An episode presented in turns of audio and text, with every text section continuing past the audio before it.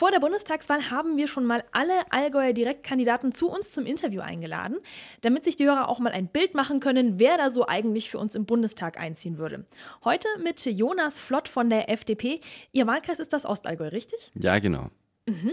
Angenommen, Sie kommen jetzt wirklich in den Bundestag, welches wäre denn Ihr politisches Schwerpunktthema? Äh, zum einen auf jeden Fall Digitalisierung, äh, zum anderen aber auch definitiv äh, Steuerpolitik. Mhm, das sind jetzt so große Schlagworte. Ähm, was genau sind denn da Ihre Anliegen? Äh, also zum einen äh, Digitalisierung, ich glaube, äh, allgemein ein großes Thema, auch ein sehr breites Thema mit verschiedenen Richtungen. Zum einen natürlich ganz vorne dran der Breitbandausbau, aber auf der anderen Seite auch wieder die rechtlichen Grundlagen für Unternehmen oder auch für einzelne Personen, um die Digitalisierung richtig nutzen zu können. Mhm. Und bei der Steuerpolitik vor allem die Vereinfachung. Äh, ich denke, das ist eine sehr, sehr wichtige Sache, dass wir endlich eine einfache Steuer bekommen. Mhm, und wie kann man das vereinfachen?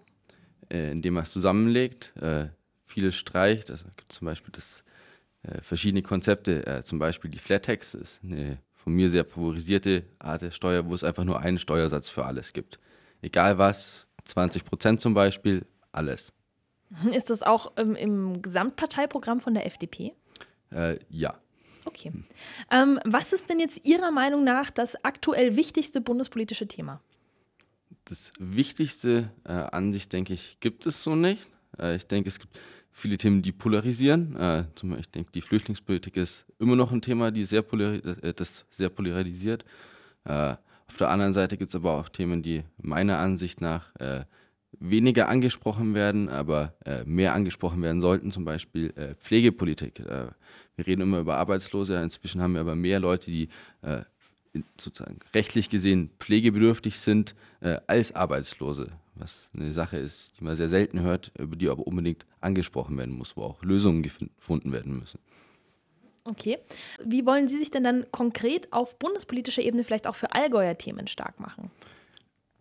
Hat das Allgäu bestimmte Themen, die allgemein wichtig sind. Äh, wir haben einen großen Teil an Tourismus, äh, haben aber auch viel in sehr, sehr großen Mittelstand bei uns. Und ich denke, hier muss man auch ansetzen äh, und damit reingreifen, also nicht mit eingreifen, im Gegenteil eher weniger eingreifen und die Leute unterstützen, dass die frei sind, weil die Großkonzerne äh, wie Apple, Google äh, oder Amazon oder auch VW, äh, die haben ihre Lobby, die bekommen das, was sie wollen, auch jetzt mit dem Dieselskandal sehr gut gezeigt. Aber auf der anderen Seite sind es jetzt äh, die kleine Wirtschaft von nebenan oder äh, hier der Handwerksbetrieb um die Ecke. Das sind die Leute, denen wir eher die Hilfe geben sollten, dass sie groß werden können. Mhm. Also das heißt, ähm, auch kleine Betriebe sollen quasi mehr Freiheiten irgendwie zugestanden, eingeräumt bekommen. Wie wollen Sie das denn schaffen? Äh, es sind kleine Dinge. Also zum einen ein gutes Beispiel äh, für kleine Betriebe ist der Mindestlohn. Äh. Äh, nicht der Mindestlohn an sich, äh, in, vor allem bei uns im Allgäu, wenn da jetzt ein Unternehmer seinen Mitarbeitern keinen Mindestlohn zahlt, bekommt er keine guten Mitarbeiter. Ich denke, das ist hier kein Problem.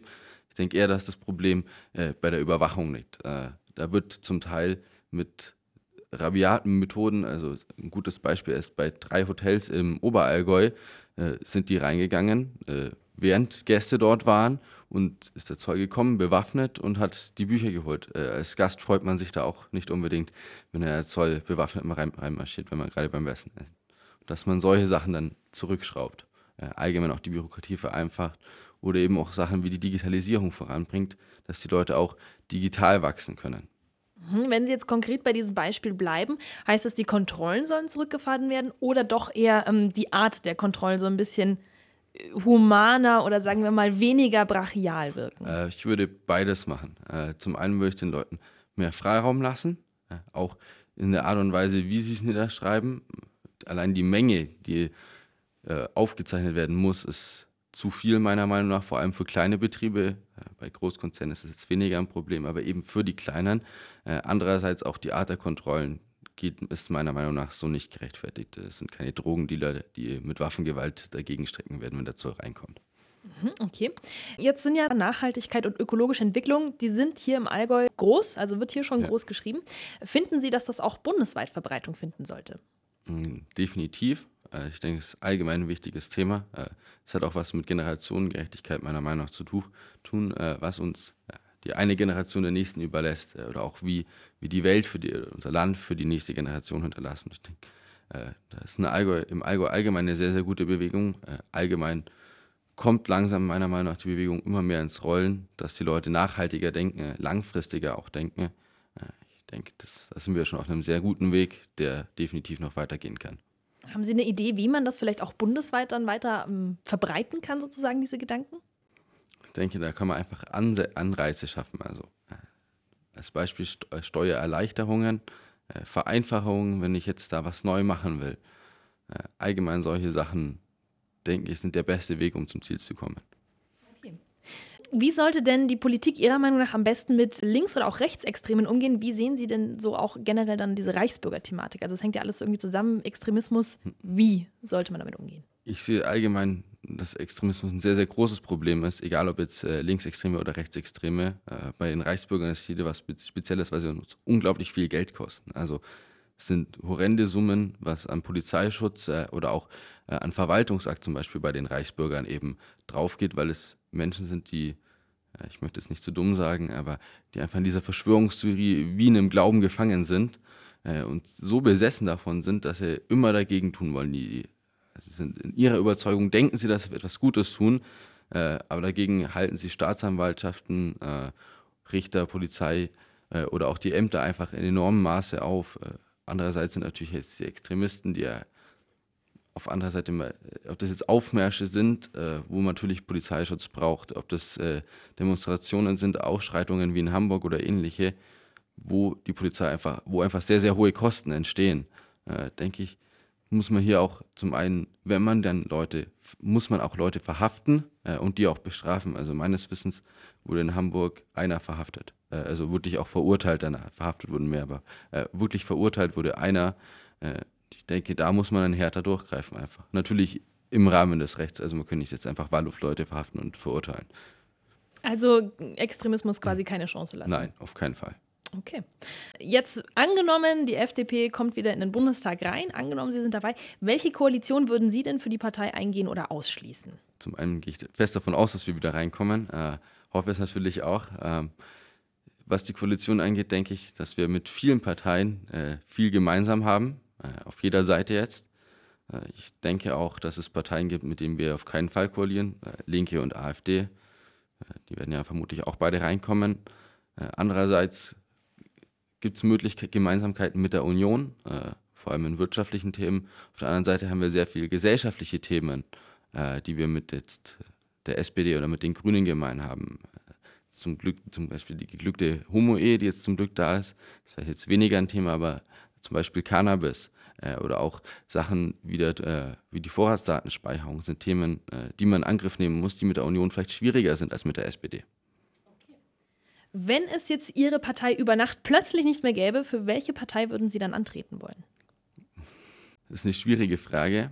Das ist eine sehr schwierige Frage. Äh, das Problem ist, äh, dass wir in Deutschland zwar sehr viele Konservative, zwei große Konservative haben, die AfD und die Union.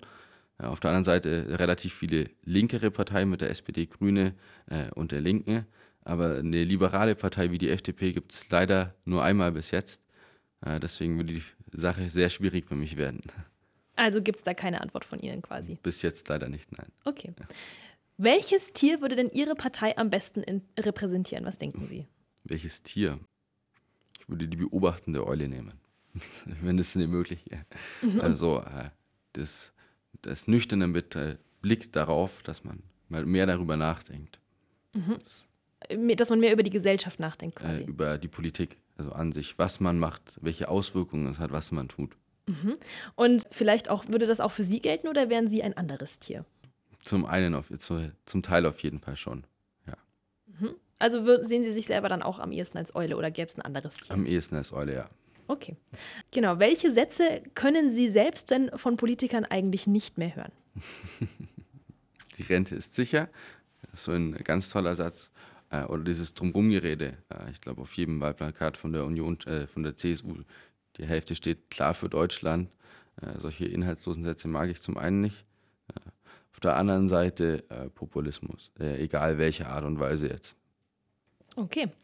Die Rente ist sicher. Sie sind ja auch selber noch relativ jung, glaube ich. Ja, 22 Jahre. 22 Jahre jung, Wahnsinn. Ähm, was stört Sie denn an diesem Satz eigentlich? Äh, ist einfach falsch. Also die Rente ist nicht mehr sicher, also zumindest das jetzige System. Äh, wir haben ja jetzt das Umlageverfahren und einfach bedingt durch den demografischen Wandel funktioniert das nicht mehr. Also äh, wir kommen jetzt langsam an den Punkt 2030, wenn dann so langsam der, der geburtenstarke Jahrgang in Rente geht, haben wir fast ein Verhältnis von 1 zu 1. Also ein Arbeitnehmer, der einen Rentner bezahlen soll. Ja, das ist einfach äh, sehr, sehr schwierig mit dem jetzigen System.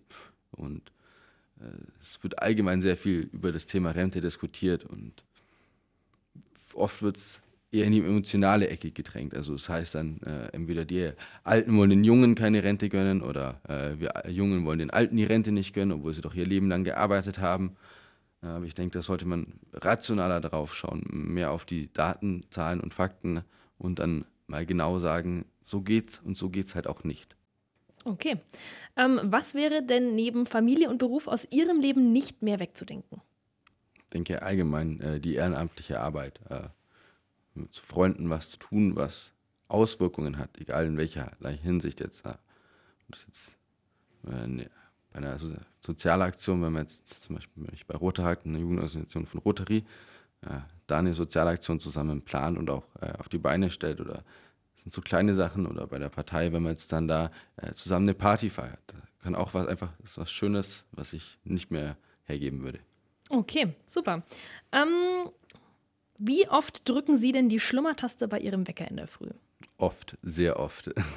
Also kann man gar nicht so genau beziffern. Nein. Okay, ja, auch das gibt es. Viele Menschen haben ja auch einen Tick, ja, also zum Beispiel, ich klopfe immer irgendwelche Rhythmen überall hin. Ähm, welchen haben Sie denn? Ähm, ich bin ein Grammatik-Nazi, wie man so schön sagt. Wenn Leute Eis und Wie vertauschen oder Seit und Seit falsch schreiben oder äh, Sinn machen sagen, drehe ich durch. Das also nicht extrem haben. durchdrehen, aber ja. Es, es, es zupft einen Nerv sozusagen. Genau. Das kenne ich. Was wäre denn das perfekte Geschenk für Sie? Das perfekte Geschenk, äh, ein gutes Buch. Ein gutes Buch, ja, kann man auch immer schön drin schmückern. Ja. Der Allgäuer Dialekt, Dialekt ist ja der schönste überhaupt. Welchen Dialekt würden Sie denn gerne noch sprechen können? Das Schweizerdeutsch. Wieso nicht? Ist auch ja gleich nebenan quasi. Genau, ist gleich um die Ecke. Wo fühlen Sie sich denn im Allgäu am wohlsten und warum? Entweder am See äh, oder auf dem Berg, ich denke.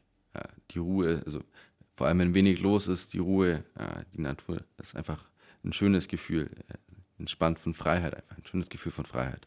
Würde ich es am besten bezeichnen. Was würden Sie denn machen, wenn Sie einen Tag lang eine Frau wären? Das ist eine sehr gute Frage. Vermutlich würde ich mir sehr viel ausgeben lassen. Ja, auch das muss man mal ausnutzen. Ja. Okay, und welche Frage würden Sie in diesem Gespräch auf keinen Fall beantworten? Fällt mir jetzt auf die Schnelle nichts ein. Ich bin sehr offen. Offen für alles quasi. Genau. Okay, wunderbar. Vielen ja. Dank, Herr Flott. Bitte.